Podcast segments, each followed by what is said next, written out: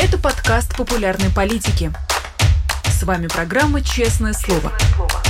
Здесь мы говорим о самом главном –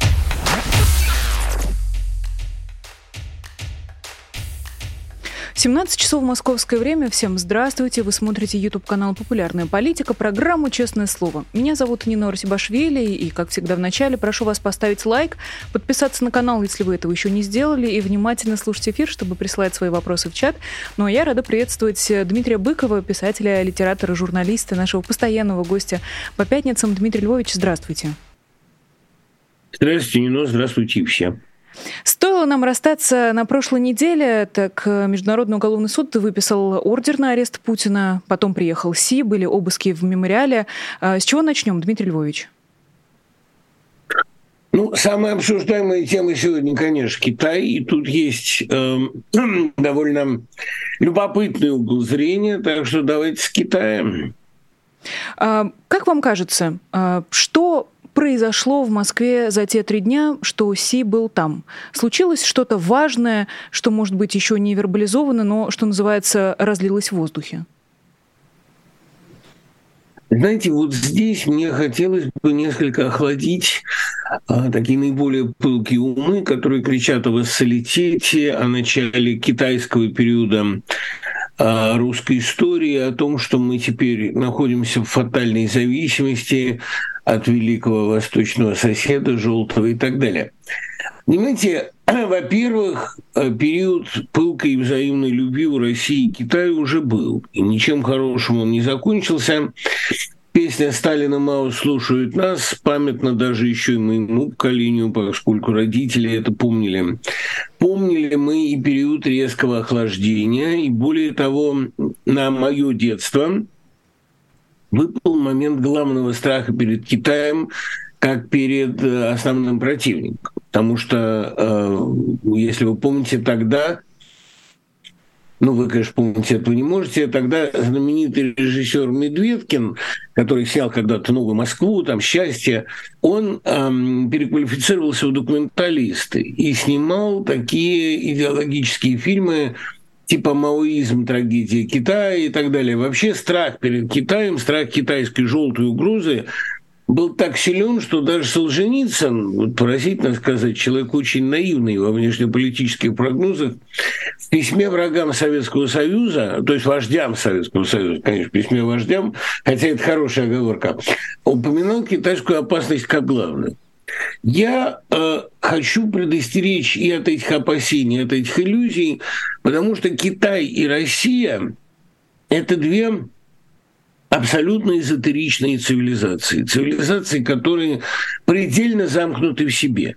Никогда никакое западное влияние на Россию не было определяющим, потому что усваивались внешние атрибуты западной жизни, но абсолютно не усваивались ее принципы, ее идеологические, ее юридические положения. То есть это проходило как такое довольно поверхностное влияние по рябе русских вод. Равным образом Китай, он всегда оставался цивилизацией самодостаточной, замкнутой в себе. И, э, в общем, э, все его стремление к экспансии, такой всемирной, это тоже было веяние маоизма. А схлынул маоизм, и все это благополучно закончилось, перешла опять эта э, цивилизация к мягкой силе, к экономическому захвату и так далее ни Россию, ни Китай нельзя радикально переделать и сблизиться. Они радикально тоже не могут. Они могут соударяться своими твердыми оболочками, могут через эти оболочки как-то обмениваться сигналами, но по большому счету ни китаизации России, ни русификации Китая не произойдет. Китаю Россия нужна как источник дешевого сырья, а не как объект идеологического воздействия. Я вполне допускаю, что китайские товары вытеснят все остальные. Но, простите, это давно уже происходит, а на Дальнем Востоке по количеству китайских надписей везде вообще иногда можно подумать, что ты уже проснулся под небесной. Но любопытно, что китайцы, приезжающие в Россию, во втором поколении становятся абсолютно русскими. Они начинают давать взятки, договариваться с начальством, даже пить начинают, а пить совершенно не по-китайски. То есть в любом случае вот ничего не изменится. Понимаете, Россия как была Европой, так и останется, невзирая на свою огромную азиатскую часть. И зависима она будет в основном от западных трендов. Ничего не поделаешь, такова историческая традиция. И а самое главное, Россия никогда не усвоит главную китайскую добродетель. Я бывал на китайских фабриках, я видел, как люди работают, я видел китайское строительство, происходящее и ночью при прожекторах. Так работать, как китайцы, ну, понимаете, невозможно а выучить бабочку работать как муравей, да, стрекозу тем более.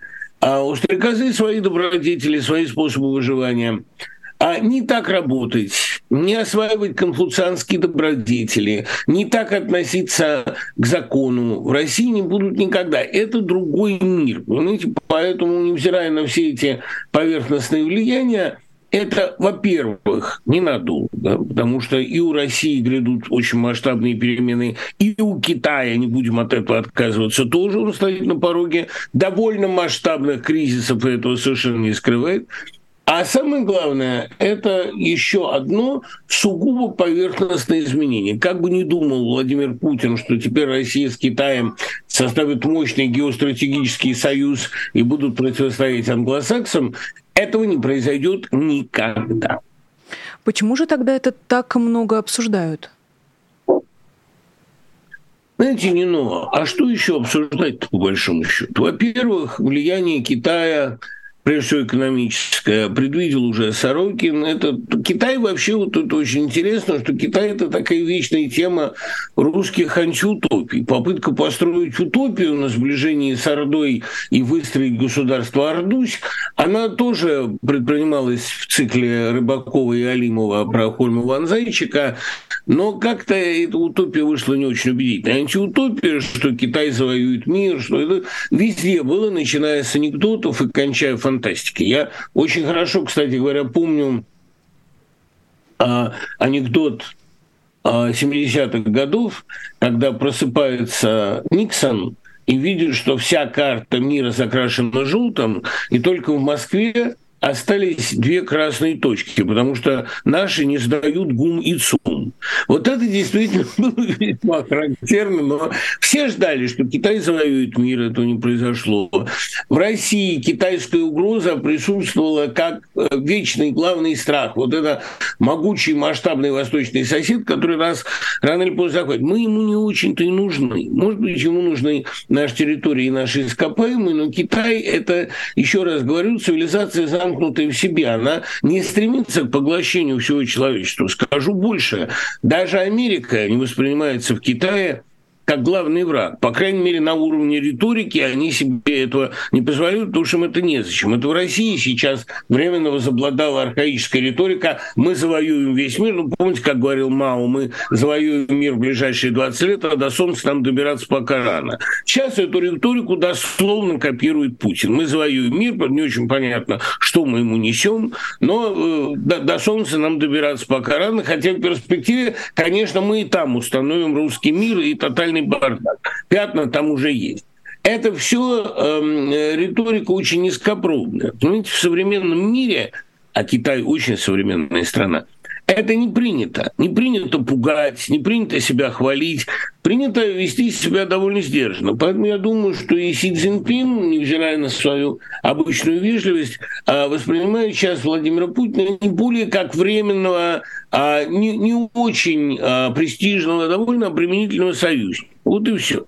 А обсуждать-то больше, по большому счету, нечего. В российской внешней политике ничего не происходит, но что обсуждать какие-нибудь очередные вы, вы, вы, как бы это так сформулировать цивилизованно, выпады а Лаврова и Захаровой? Нет, конечно, нет. Разумеется, и а, говорить о внешнеполитическом масштабном повороте, о том, что мы теперь будем двигаться к странам Африки развивающимся, ну, тоже смешно. Понимаете, даже э, деграданты, которые стоят сегодня в главе России, они не способны развернуть глобальный тренд и окончательно ее принизить. Россия все равно очень большая, очень значительная, интеллектуально очень серьезная. И, конечно, временная попытка развернуть ее в сторону развивающихся стран, она э, обречена. Россия все равно будет развиваться в соответствии с мировыми культурными трендами. Как бы она ни пыталась загнать себя в средневековье, просто Понимаете, вот Китай очень хорошо учит одному важному правилу. Это, кажется, Сяопину принадлежит замечательное высказывание, а рановато оценивают последствия Великой Французской революции, прошло всего 200 лет. А равным образом, понимаете, рановато оценивать и вообще не своевременно оценивать а любые современные тенденции. Сегодня мир меняется ежесекундно. Мы вступили в очень активную, в очень пластичную фазу, фазу бифуркации, резких перемен. И уверяю вас, уже и год спустя все будет настолько иначе. А уж говорить о стратегическом планировании, о масштабном развороте при нынешней российской власти, которая есть всего лишь очень локальный и очень кратковременный курьез, вообще не представляется возможным. Ну, в масштабах вечности так точно, но, э, знаете, как бы не хотелось быть с Европой, такое ощущение, что никак пока не получается. Во всяком случае, не помню, когда в последний раз, за редким исключением, в Европе били людей электрошокерами и заставляли петь песни Любе. Э, разве это тоже часть Ой, Европы? Не не ну. Сейчас, понимаете, не лучший момент оглядываться на Европу. Я сегодня с некоторой робостью прилетел в Париж, ожидая там, конечно, э, чудовищных катаклизмов, но э, обошлось пока, слава богу. То есть тех э, гор мусора и постоянных избиений и поджогов машин, по крайней мере, вокруг себя я не наблюдаю, но они есть. Европа переживает свои кризисы, и тут никаких проблем нет. Другое дело, что, понимаете, вот это важно подчеркнуть. В условиях такого разгула мерзости, который сегодня мы наблюдаем в России, действительно и пение любое принудительное, и электрошокеры, и, а, посадка за разговор по телефону, а, и чудовищные идеологические бреды, и страшно агрессивная риторика, и доступ к телеканалам всех идиотов и мерзавцев, которых удалось наскрести, в этих условиях, конечно, иногда кажется, да, ну, знаете, как во время зубной боли кажется, что мир действительно потерян. Да? Гвоздь у меня в сапоге э, ужаснее, чем все фантазии Гёте. Это нормальный вид. Но э, надо просто немножко от этого отвлечься, вспомнить, что в России бывали уже такие периоды. Были периоды борьбы с космополитизмом, были периоды сознательного государственного идиотизма, проекции сталинской паранойи очень отчетливой в это время на весь остальной мир. Это 48-49 годы, когда Россия свою атмосферу отравила так, как никакому серводороду не снилось. Это был действительно кошмар. Но это приходящие вещи. И главное, что при, при всей радикальности этого абсурда, при его масштабности, безоглядности, такой абсурд долгим не бывает. Ну, есть какие-то объективные законы человечества. Понимаете, Россия не Северная Корея, в России другая традиция. В России зреют разные механизмы самокоррекции и сопротивления. И вообще Владимир Путин войдет в русскую историю, разумеется, как а, очень мрачный, но все-таки эпизод. Я хочу напомнить великий слава Зеленского, я его спросил когда давно, может ли он как актер сыграть Путина. Он тогда сказал, я давно не берусь за эпизодические роли. Надо понимать, что это эпизодическая роль. Это роль, которая долго не продлится. И, а, разумеется, ни китайские развороты, ни африканские языки в российских школах, ни запретный язык английский, ни запрет на слово «война» и, соответственно, «мир», все это долго не будет. Это, понимаете, ужасная бородавка на русском теле. Ужасная ужасная папиллома. Но папиллома, как, как бы это не выглядело со стороны, папиллома не означает всего тела, раковая опухоль не составляет всего организма. Я не исключаю, что российское государство с его вертикалью после Путина может переформатироваться радикально. Но ни отмены языка, ни отмены культуры, ни отмены европейской организации это не означает, как самый сильный грипп, не означает смерти всего организма. Но сейчас такое ощущение, что папиллома все больше и больше жизненного пространства себе отхватывает, и э, тогда вопрос это же все привлекает столько внимания, потому что это так много и так часто начало происходить. Э, я не припомню, когда последний раз вот подряд, буквально в ежедневном режиме, э, происходили такие вопиющие случаи унижения человеческого достоинства. Если мы начинаем с истории про андердог, потом переходим к истории с презентацией комикса Саши Скочеленко, потом переходим к обыскам в мемориале, где силовики выжрали все конфеты, украли нашивки «Нет войны» и выпили водку, которая там была, потом начали гулять, как в последний раз. Это же о чем-то договорит, Дмитрий Львович? О двух вещах. Ну, сам ритм действительно ежедневных унижений человеческого достоинства и такого попрания всех норм и всего этого абсурда, да, это говорит, конечно, об определенном возвращении в 49 год, но нельзя забывать, что 49 год был непосредственно перед началом 50-х, а 50-е оказались рубежными. А, и вторая вещь, которая, вот это вы правильно ее упомянули, понимаете, это деградация деградации. Это когда э, силовики приходят, обыскивают, потом нажираются и гуляют. Это ситуация, когда мы не можем уже больше называть это монстром, потому что это монстр даже не на глиняных ногах. Это а, ну, как бы такой храм спас на картошке. Это действительно монстр без какой-либо внешней и внутренней опоры. Это расползание ткани, ее полное гниение. Вот я вспоминаю из воспоминаний Федора Углова, он пишет, да, что я хотел удалить а, желчный пузырь, но уже воспаление желчного пузыря дошло до такой стадии, что он буквально расползался под руками. Ткань исчезала под рукой хирурга. Я боюсь, что здесь мы имеем а, примерно ту же степень гнилости этой ткани. Так что здесь и оперировать уже бессмысленно. Нужно, так сказать, радикально переформатировать организм. Это, конечно, деградация. Это никто не спорит. Деградация не только институциональная, но и человеческая, социальная, какая угодно. Но опять-таки, понимаете, вот есть эм, такая серьезная ошибка, ошибка нашего восприятия. Когда происходящее так ужасно, что кажется вечным. Когда кажется, что вот мир, наконец, достучался до своей основы, а в основе его лежит злоба, омерзение, предательство, доносительство, э, садизм. Ну, что вот это и есть правда. Это самое страшное заблуждение, которое может такие минуты возникнуть. Если бы мир был таким, как нынешняя Россия в основе своей, он бы не развивался, он погиб бы уже очень давно, он бы на самом деле истребил себя. Да, такие эксцессы возможны, и в российской истории такие эксцессы бывали. И полная гниль государственного организма к 16 году, и тотальная абсурдизация всего и вся в период позднего Сталина и мрачное семилетие позднего Николая, распад – это вообще не радостное зрелище. Нынешний распад имеет характер окончательный, он имеет шанс действительно похоронить собой российскую монархию.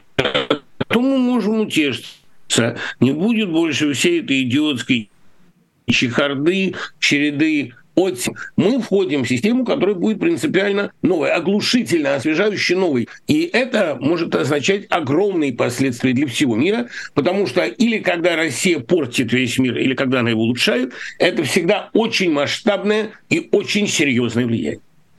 Нельзя не заметить, э, э, с каким удовольствием люди начали доносить друг на друга из последнего история с парнем, э, у которого эм, кто-то подглядел на, на заставке телефона в метро, заставку из э, нашивки Азова, и в итоге отправился э, Юрий Самойлов, если я не ошибаюсь, москвич, на 14 суток. Э, и таких случаев так много, что кажется, что даже когда Путин уйдет, люди не прекратят это доносить, или во всяком случае придется жить, сколько осталось, с ощущением, что человек рядом всегда может предать, настучать, засмотреться на тебя как-то нехорошо и сделать все, чтобы ты перестал ему мешать, а все, что у тебя есть, досталось ему или как как-нибудь он этим попользовался. А как должно происходить вот эта деконструкция страха, которая, очевидно, сейчас э, есть среди людей? Если посмотреть чат и э, посмотреть на тех, кто остается в России, конечно, людям страшно. И не очень понятно, что с этим страхом делать, Дмитрий Львович. Нет, ну, во-первых, вы сказали абсолютно точно, да, что любой может донести. Может, конечно. А что тут удивительного? Доносительство – это повседневная практика не только в России она и на Западе широко распространена, более того, считается добродетелью. И вообще, а это где же надо было, в каком райском краю надо было жить, чтобы думать о людях иначе? Всегда, когда вы смотрите на соседа, на напарника по бизнесу, даже на коллегу, даже на единомышленника, всегда надо держать в голове, что он может донести предать, что он хочет донести и предать. А в моем окружении было несколько людей, чье поведение меня абсолютно не удивило, потому что я всегда знал, что они люто завидуют мне, и при первом, ну даже завидуют особо нечего, ну будем считать, что они завидуют таланту. И при первой возможности они попытаются свести со мной счеты. Это я видел всегда. Но Помните, как у Ахматовой забудут, так чем удивили? Меня забывали сто раз. Да, предадут, донесут, так чем удивили. Это в человеческой природе. Причем, видите ли, все-таки в российской природе особенно. В чем природа доноса? Донос всегда существует на зыбкой почве неуверенности, на почве сомнения в собственном праве на существование. И вот чтобы подтвердить это право, человек доносит на вас, что умри ты сегодня, а я завтра. А в России это зыбкая неуверенность, это зыбкое болото внутри каждой души, оно существует именно потому, что с человеком можно сделать все, что угодно. Ты не можешь быть уверен не только в своем завтрашнем, но и в своем вчерашнем дне. А все меняется стремительно. Отнять можно все, сделать с тобой можно все. И эта почва э, болотистая так зыбка, ну, трясина ведь не просто так называется, она трясется. И вот это зыбкое болото, оно в душе у большинства, даже в самые стабильные времена, может быть, особенно в стабильные времена, эта трясина зыбится особенно отчетливо. Естественно, что ощущая таковую зыбкость своего положения, человек стремится его укрепить чем возможно, и в первую очередь пытаются укрепить его масштабным свинством. Он либо гадит соседу, либо доносит на него. Ну, на чем еще можно самоутверждаться, как не на соседе? Донос – это вообще надо это просто понять. Это психотерапия такая, это попытка внушить себе, что ты лояльный гражданин, и, может быть, как помните в Кинзаза, и Целоп тебя не имеет права бить по ночам. На самом деле он, конечно, имеет. Напоминаю вам, кстати, что Целоп – это полицай, такой э, палиндром, придуманный Габриадзе. А он все равно имеет право. И, и вы никак не укрепите эту зыбкую почву. Но пока в России есть страх за себя, будут и доносы на другого. Обратите внимание, что а, эпохи доносов всегда совпадают с эпохой тотального ужаса, дикого страха, госстрах и госужас. Думаю, что все это благополучно закончится, и люди с облегчением перестанут носить друг на друга, хотя тогда, возможно, некоторые активисты, а, особо застарелые и трусливые, будут доносить Навальному. А, но тут все равно интересно, оно само должно произойти, Дмитрий Львович? Или э, есть какой-то, не знаю, список шагов, которые общество должно сделать, чтобы э, этого, не знаю, этого дьявола обратно загнать в ящик Пандоры? Ну, вы опять-то говорите, э, выводите меня точнее на довольно безрадостной констатации. Да, оно делается само. Ну, понимаете, бессмысленно помогать весне, хотя отдельные люди стараются скалывать лед или разводить на нем костры. А история в России, в отличие от истории в остальном мире, ну, наверное, приходится смириться, что, по крайней мере, так было в имперские времена. Сейчас это, наверное, будет как-то меняться, появится у людей какое-то чувство ответственности за себя и свою жизнь. Но пока, по крайней мере, в имперские времена история в России делается так, делается по этому принципу. Вы, эм, грубо говоря, ждете, стараетесь сохранить себя, а потом сама приходит весна. Она сама приходит потому, что дольше терпеть зиму невозможно, потому что общество должно цвести и плодоносить, а не только терпеть и переживать не только выживать. Ну, э, развитие любой страны, оно немыслимо без периодов свободы, когда возникает творческая мысль, какие-то вероятности развития. Понимаете, нельзя вечно жить с чиновниками вроде Дмитрия Медведева. Прежде всего, не потому, что это аморально или безнравственно или смешно, нет, а просто потому, что эти чиновники рано или поздно заводят страну в тупик по своей полной интеллектуальной импотенции. Это нормально. И, э, и как раз э, довольно горько, конечно, видеть, что от этого страдает российский престиж, как он страдал в свое время от Распутина, как он э, страдает сегодня от Лаврова и так далее. Но, с другой стороны, э, чем громче, тем ослепительнее торжество совсем других людей, когда на фоне всей этой швали и шушеры они начинают появляться. Да, это происходит само. И должен сказать, что настоящая русская весна и период радикальных перемен сейчас, это последний раз, последний случай, когда это происходит само. В следующий раз история России уже станет делом рук ее граждан, потому что воздерживаться от участия в истории больше будет нельзя. Радикальность этих перемен коснется каждого. Дмитрий Львович, когда вы говорите, что весне не надо помогать, получается, что условному Ройзму не надо помогать, Навальному не надо помогать. Мне интересно, как это может продолжить наш с вами прошлый разговор, когда мы говорили о том, что э, требуется какое-то действие от людей. Все-таки что-то да надо сделать. Сохранить себя, конечно, важно, но... Я же не говорю, что не надо помогать. Я просто говорю, что после того не значит вследствие того. Помогать, конечно, надо, действовать, конечно, надо, но надо помнить, что вы это делаете не ради истории, а ради себя. Ради того, чтобы сохранить лицо, ради того, чтобы не соучаствовать в мерзости, конечно, надо помогать. Конечно, надо слать деньги украинским беженцам. Конечно, надо выходить на протесты в защиту Ройзмана или Навального, или не дать их пока зло всевластно, ну, относительно всевластно, не дать, по крайней мере, их раздавить, там, надо защищать Яшина и Карамурзу, это все очевидно. Но надо понимать, зачем мы это делаем. Мы это делаем не для того, чтобы приблизить перемены. Перемены российская власть приближает без нас. Она сама роет себе могилу и делает это, может быть, не очень умело, но со страшным усердием. Надо это делать ради себя, ради самосохранения. Понимаете, когда Чернышевский задал вопрос, что делать, имея в виду эпоху реакции, это роман 63 года, он, разумеется, имел в виду а, что надо делать себя. Единственное, что вы можете делать в такое время, это созидать из себя сверхличность, как делал Рахметов. Что делал Рахметов? Участвовал ли он в революции? Мы этого не знаем. Но мы знаем, что Рахметов ходил бурлаком по Волге, отказывался от роскошества, спал на гвоздях. То есть это на самом деле вопросы самосозидания. И, конечно, защищать Ройзмана следует. Не следует только себя слишком за это уважать, потому что это нормальная мера солидарности и нравственной гигиены. Это поддержка своей совести хотя бы в относительной чистоте.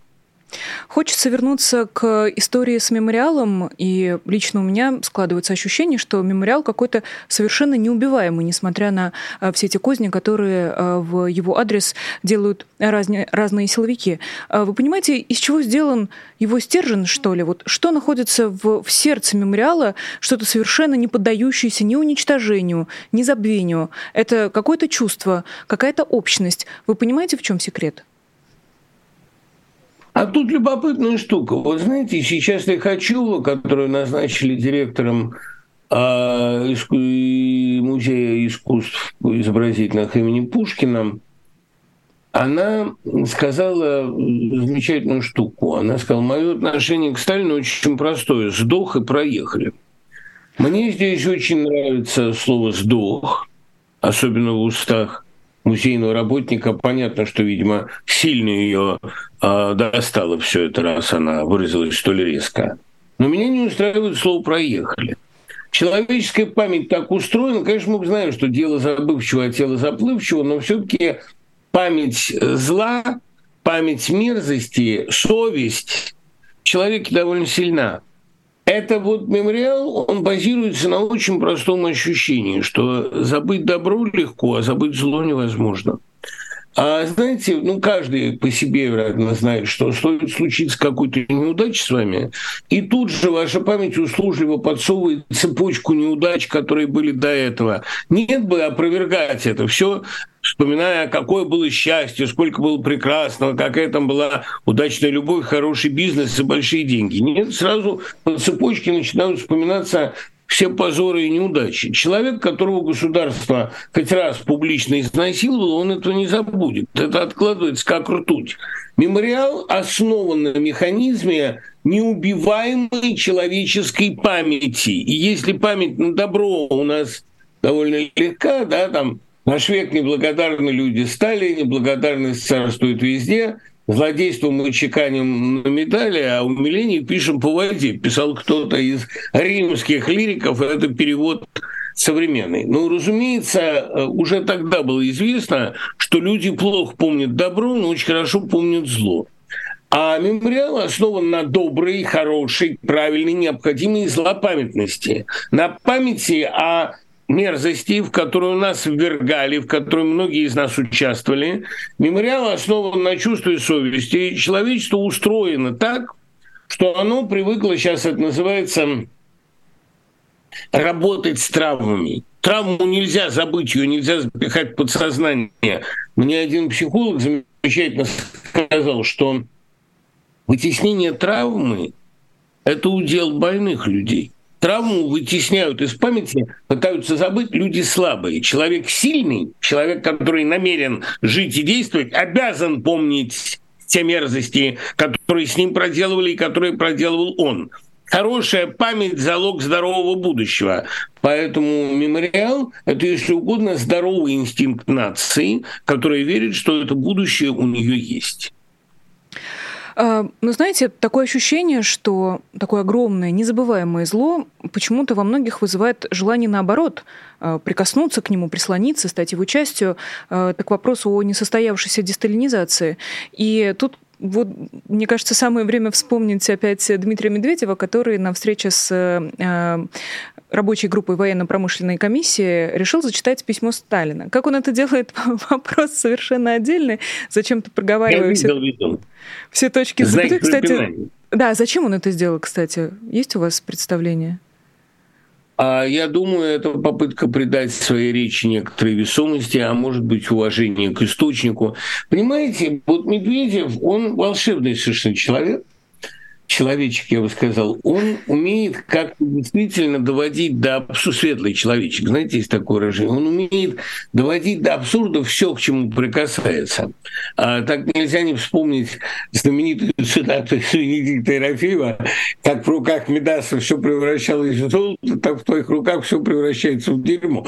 Он действительно к чему не прикоснись, он доводит это до абсурда. До абсурда доходила его значит, либерализм и демократизация, когда он посещал дождь и обещал осчастливить его своим участием, свой, приду к вам работать. Ну, зачем говорить глупости? Можно же просто сказать, я уважаю вашу телестудию. Нет, я, я приду к вам работать.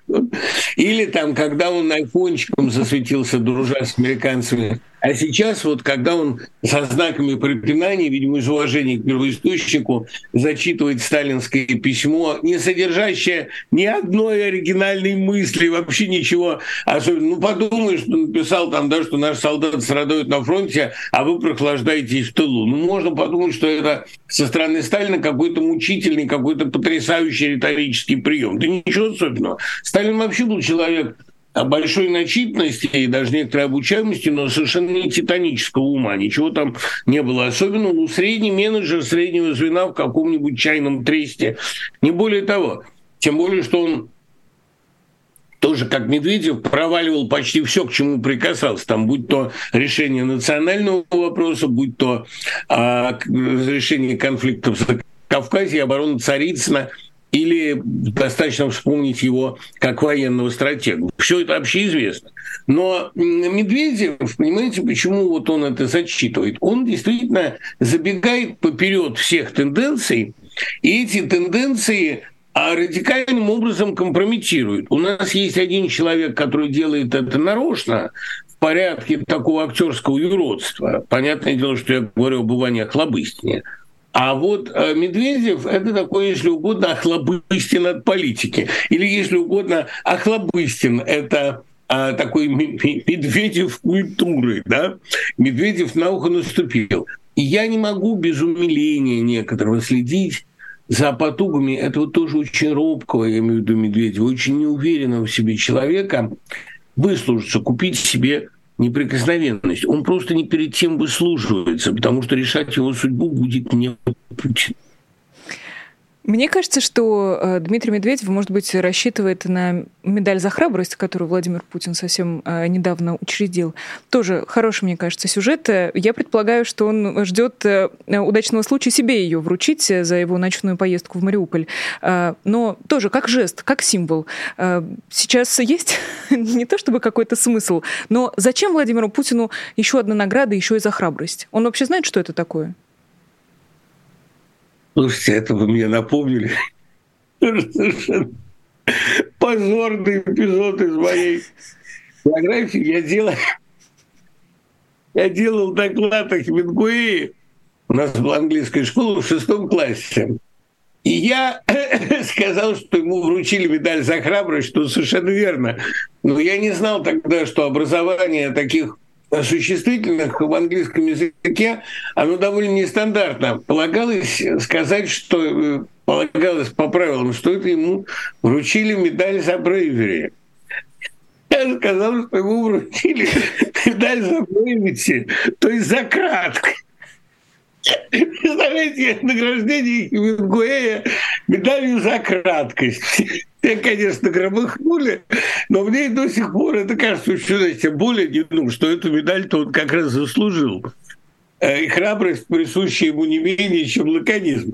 Ну вот, кстати говоря, я думаю, что все эти герои российской истории достойны медали за краткость, потому что их историческое время довольно короткое, и они сделали все возможное, чтобы его сократить. Значит, что касается медали за посещение Мариуполя, медали за храбрость, а Путин вряд ли будет ее себе вручать, потому что он помнит карикатурность брежневских самонаграждений. Но вы задали, опять же, довольно точный вопрос, а присуща ли Путину храбрость? А, я, я думаю, что это называется иначе. Это скорее отчаяние, отчаянность. Та ситуация, когда вы понимаете уже, что пути назад нет, что первым вы уже никогда не будете, теперь надо быть первым с конца. А это тоже аргиастическое такое чувство, ну, знаете, как тот хирург в анекдоте, который, а, все равно ничего не получается, вот он режет уже все операционное поле. Это вот тот самый хирург, который уже понял, что спасти ничего нельзя, поэтому надо наиболее кроваво эту операцию закончить. Я не знаю, какова степень внутреннего а, обольщения Владимира Путина или степень его внутреннего отчаяния под эту черепную коробку узкую уже, я думаю, а, здоровому рассудку проникнуть невозможно. Но то, что а, это именно не храбрость, а отчаяние, я думаю, это безусловно так. То есть они все там, вот это важно, они все в этой верхушке каким-то фантастическим чутьем нащупывают из всех вариантов худший наиболее самоубийственный, самое омерзительное поведение, самое дурацкое высказывание, самый радикально отвратительный жест. Понимаете? И вот на этом фоне я начинаю лишний раз а не скажу уважать, не скажу одобрять, но выделять среди них Пригожин, который все-таки, по крайней мере, что-то в жизни умеет и чего-то добивался сам. А, и он выступил в защиту э, несчастной Москалевой, которую отвергли, а, отторгли у родителя и держат три недели, скоро четыре, с 1 марта в приюте без каких-либо контактов. Кто бы мог подумать, что Пригожин выступил в защиту ребенка, который что-то не то нарисовал. Но это показывает, понимаете, вот а, и как, как опять-таки, простите, что я цитирую анекдот, но когда проститутку э, выгоняют из борделя за проституцию, вот это, ну, ну, за блядство, грубо говоря, мы все филологи можем эти слова произносить. Вот это та, та самая история, когда э, тенденция к худшему, да, тенденция изгнания за проституцию из борделя, она действительно в России возобладала. Ни один, даже самый отвратительный злодей не может позволить себе быть еще и идиотом. А вот российская власть современная, она эти барьеры берет с легкостью. Неудивительно, что люди, что-то еще соображающие, пытаются от нее елико возможно дистанцироваться. Удивительно, правда, как быстро режим обогнал Пригожина, а, хотя Пригожин, казалось, снесся вообще на всех парах. А как вам кажется, 12-й ШИЗО для Навального – это тоже от отчаяния? Ну, видите, они вообще решили, по всей видимости, Навального не выпускать из штрафного изолятора. А так поступали только самыми упертыми диссидентами и самыми серьезными борцами. Да, это, конечно, от отчаяния. Тем более, что, понимаете, они испытывают перед Навальным какой-то ужас мистический. Им кажется, что если Навальный себе позволяет такую меру храбрости, то, наверное, за ним кто-то стоит. Наверное, он что-то знает или что-то может, или, или Бог ему обеспечил такую степень защиты. Я не знаю, но их страх перед Навальным, конечно, иррациональной природы.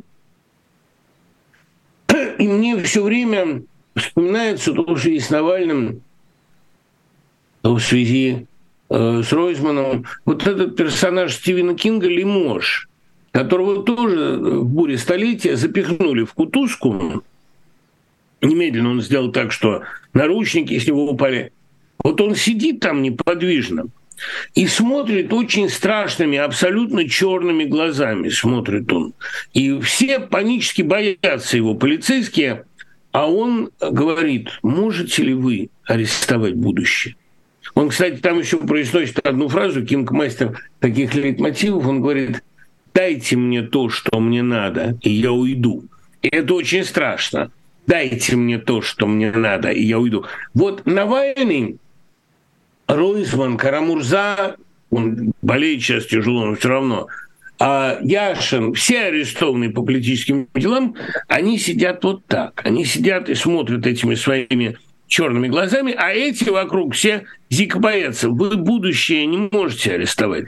Дайте ему то, что он хочет, и он уйдет. И он говорит не о власти, а дайте ему реализацию, дайте ему быть собой, и он уйдет. Безусловно, а, Навальный для них это образ будущего. И они понимают, что это будущее стоит перед ними. И больше того, они понимают, что если они его убьют, не дай бог, то это будущее станет более скорым и еще более неотвратимым. Кажется, что этот э, страх перед будущим разбудило в них э, удивительное чувство мистицизма, и э, в ход идут вообще все инструменты, доступные им. Я уже про э, ряд довольно странных переименований, которые тоже сегодня, на, не сегодня, а на этой неделе случались э, в некотором количестве. Сначала переименовали э, реку Шайтанку в Преображенку, а затем в Рязани православные активисты заставили переименовать две безбожные улицы это проявление э, тоже какого-то нового э, тренда или просто частные случаи, и пусть люди, что называется, развлекаются? Ну, с названиями вообще все очень характерно. Понимаете, вот сейчас э, Аксенов, глава Крыма, так называемый, создал собственное ЧВК и назвал его «Конвой». Воистину, у кого что болит, тот о том говорит. Теперь Аксенов будет передвигаться под конвоем, что ему, собственно, самое время делать. А видите, какая вещь? Вот вы сказали мистический. Я много раз говорил о том, что это мистическая война, потому что она обнажает скрытые мифологические, религиозные причины происходящего. Она до религиозной чистоты, до предельной литературной наглядности доводит все. И я э, даже могу сказать, почему эта война происходит в таком а, даже не реальном, а каком-то метафизическом пространстве. Украинцы ведут себя, как будто они уже умерли, и мыслят о себе, как будто они уже умерли по-самурайски. А русские во многих отношениях еще не родились, просто не оформились как нация, не начали действовать, зависит от воли ветров и власти. То есть это война, которая происходит между как бы уже умершими и как бы еще не рожденными, да, в мифологическом, мистическом пространстве.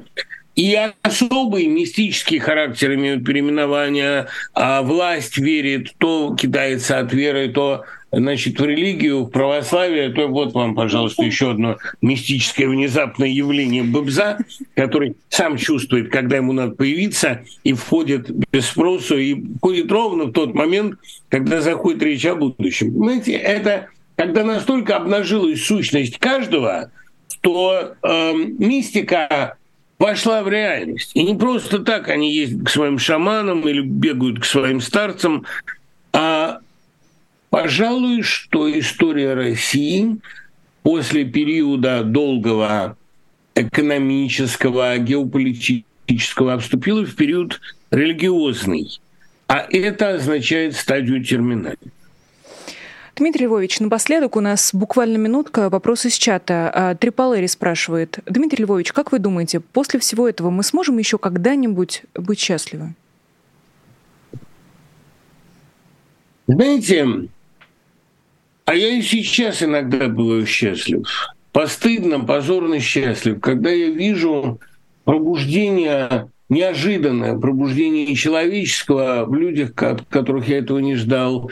Вижу какие-то акты храбрости и самоотверженности. Вижу, как ведет себя и как говорит себя, как говорит а какой-нибудь иной представитель Украины, начиная с Зеленского и заканчивая Арестовичем, и как воюет ВСУ, и как многие мои украинские друзья не впадают в пещерный национализм и могут поддерживать со мной нормальный разговор.